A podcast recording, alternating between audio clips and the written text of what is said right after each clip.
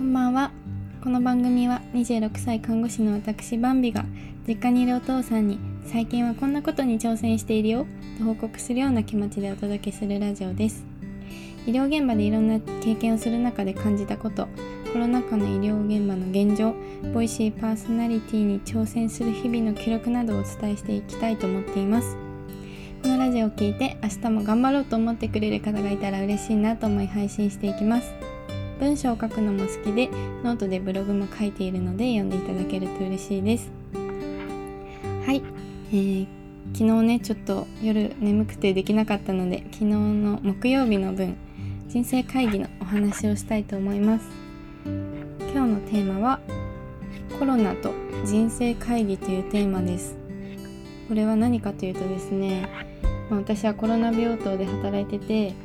今までにましてよりあ人生会議大事だなっていうふうに思ったんですね。まあちょっとまず軽く人生会議とは何かっていうのをね毎週説明してるんですけどお話しするとえっと、ま治療を今後どのようにしていくかっていうのをお医者さんが勝手に決めるんじゃなくて本人にちゃんと希望を問うんですね。こんな治療とこんな治療または治療しないという選択肢もありますが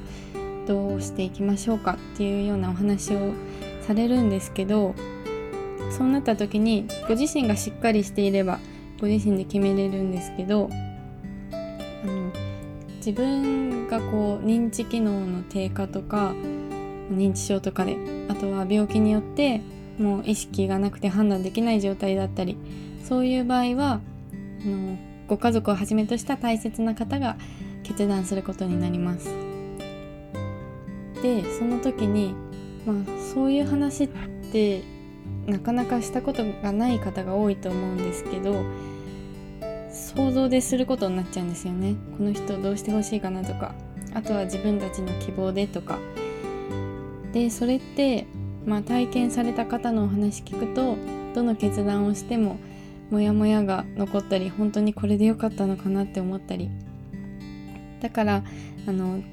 元気なうちにもしこういう風なことが起きた場合はどうしようかっていうのを話し合っておくっていうのが人生会議になります。それを実際に自分が決断できない時に意思決定支援者っていうんですけど。ん意思決定支援者？うん。えっ、ー、とそうなる人がそうなる人と会議をしておくといざそういう時が来た時にあのこうやって言ってたよねっていう風にみんなで思い出して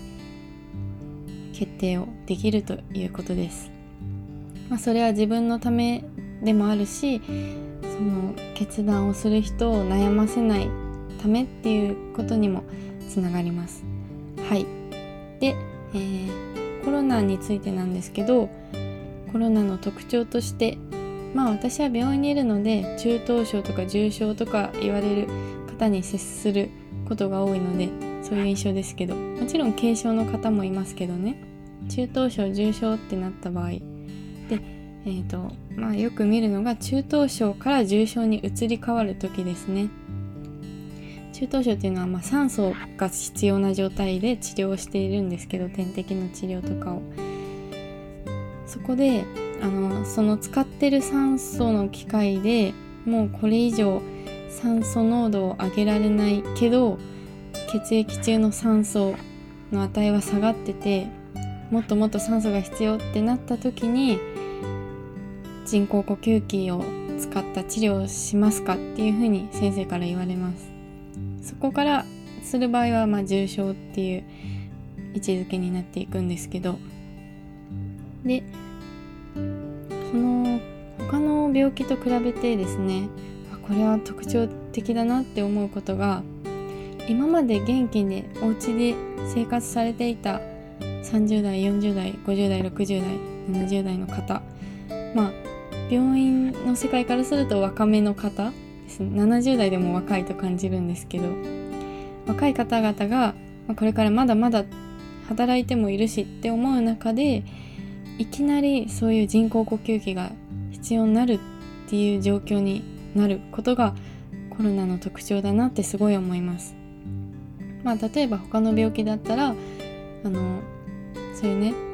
あの治療が必要になるっていう病気だとなんだろうな脳の病気の場合は突然起こることが多いのでちょっとこれはまた別ですけどその例えばがんとかだったら、まあ、検査して分かって告知されたりするじゃないですか。あとはじあの呼吸器内科で多い COPD とか肺炎とかいう病気でもあなんかちょっと苦しくなってきたなって分かってで検査してあそうなんですねってなってでも急に人工呼吸器が必要っていう状況はそこまでないんですよ。徐々に徐々に悪くなっていくというか。あとはまあ普通に高血圧とか高脂血症っていうまあ脂肪分が多くなっちゃってる病気とかっていうのも検診で分かって徐々に徐々に悪くなって心臓の病気になっていくとか。だからこう予兆があるというか急にそういう全身管理が必要な状態にはなんないんですよね。だからその急に重症になってしまうっていうのがコロナの特徴だなと思いました。でその場それをされた場合どうなるかっていうと、ま、高齢者の方だったらご家族さんに説明して治療しますか？って聞いてちょっとその本人と本人とそういう話をしたことがないので考えさせてくださいっていう返答も結構あるんですね。まあ確かにそのなんだろう高齢になってきてはいるけどお家で元気に生活していた方だから急にそれで救命をするかどうかっていうの決断するのは難しいなっていうふうに思います。でまあ普通に自分で決定できる若い方の場合あと数日後人工呼吸器が必要になりそうみたいな段階で徐々にお話がされていくので結構ね呼吸が苦しい状態で人工呼吸器がこのままだと必要そうですけど使いますか？相関って言って口の中に管を入れて、まあ、鎮静して意識を朦朧とさせる主義をしていきますしていくことになりますがっていうふうに説明されるんですね。苦しい状態でだからもうあお願いしますみたいな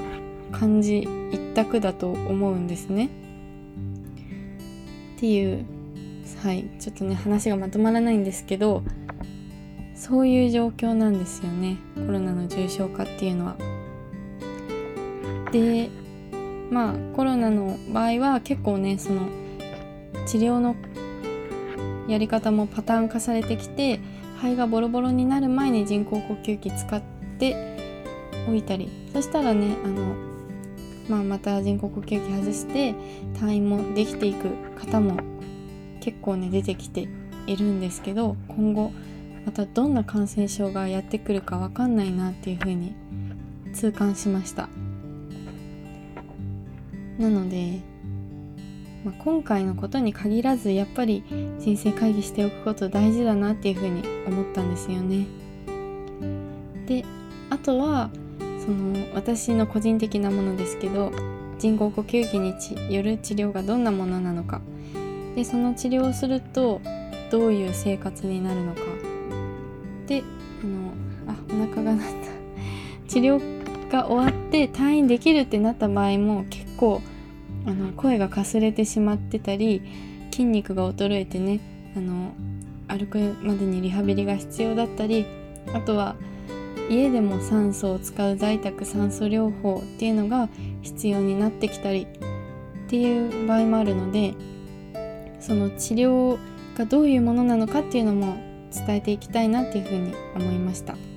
そうすればねきっと皆さんの ACP 人生会議の手助けになるのではい長くなってしまいましたがで、えっと、最後にお伝えしたいんですけどあの今ヒマラヤっていう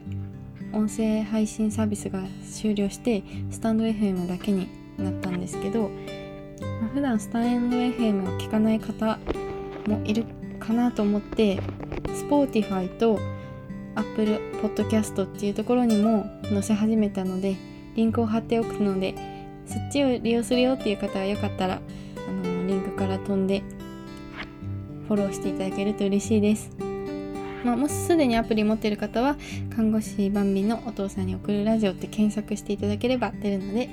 かったらフォローしてください。それでは最後まで聞いてくれてありがとうございました。明日もあなたにとって素敵な一日となりますように。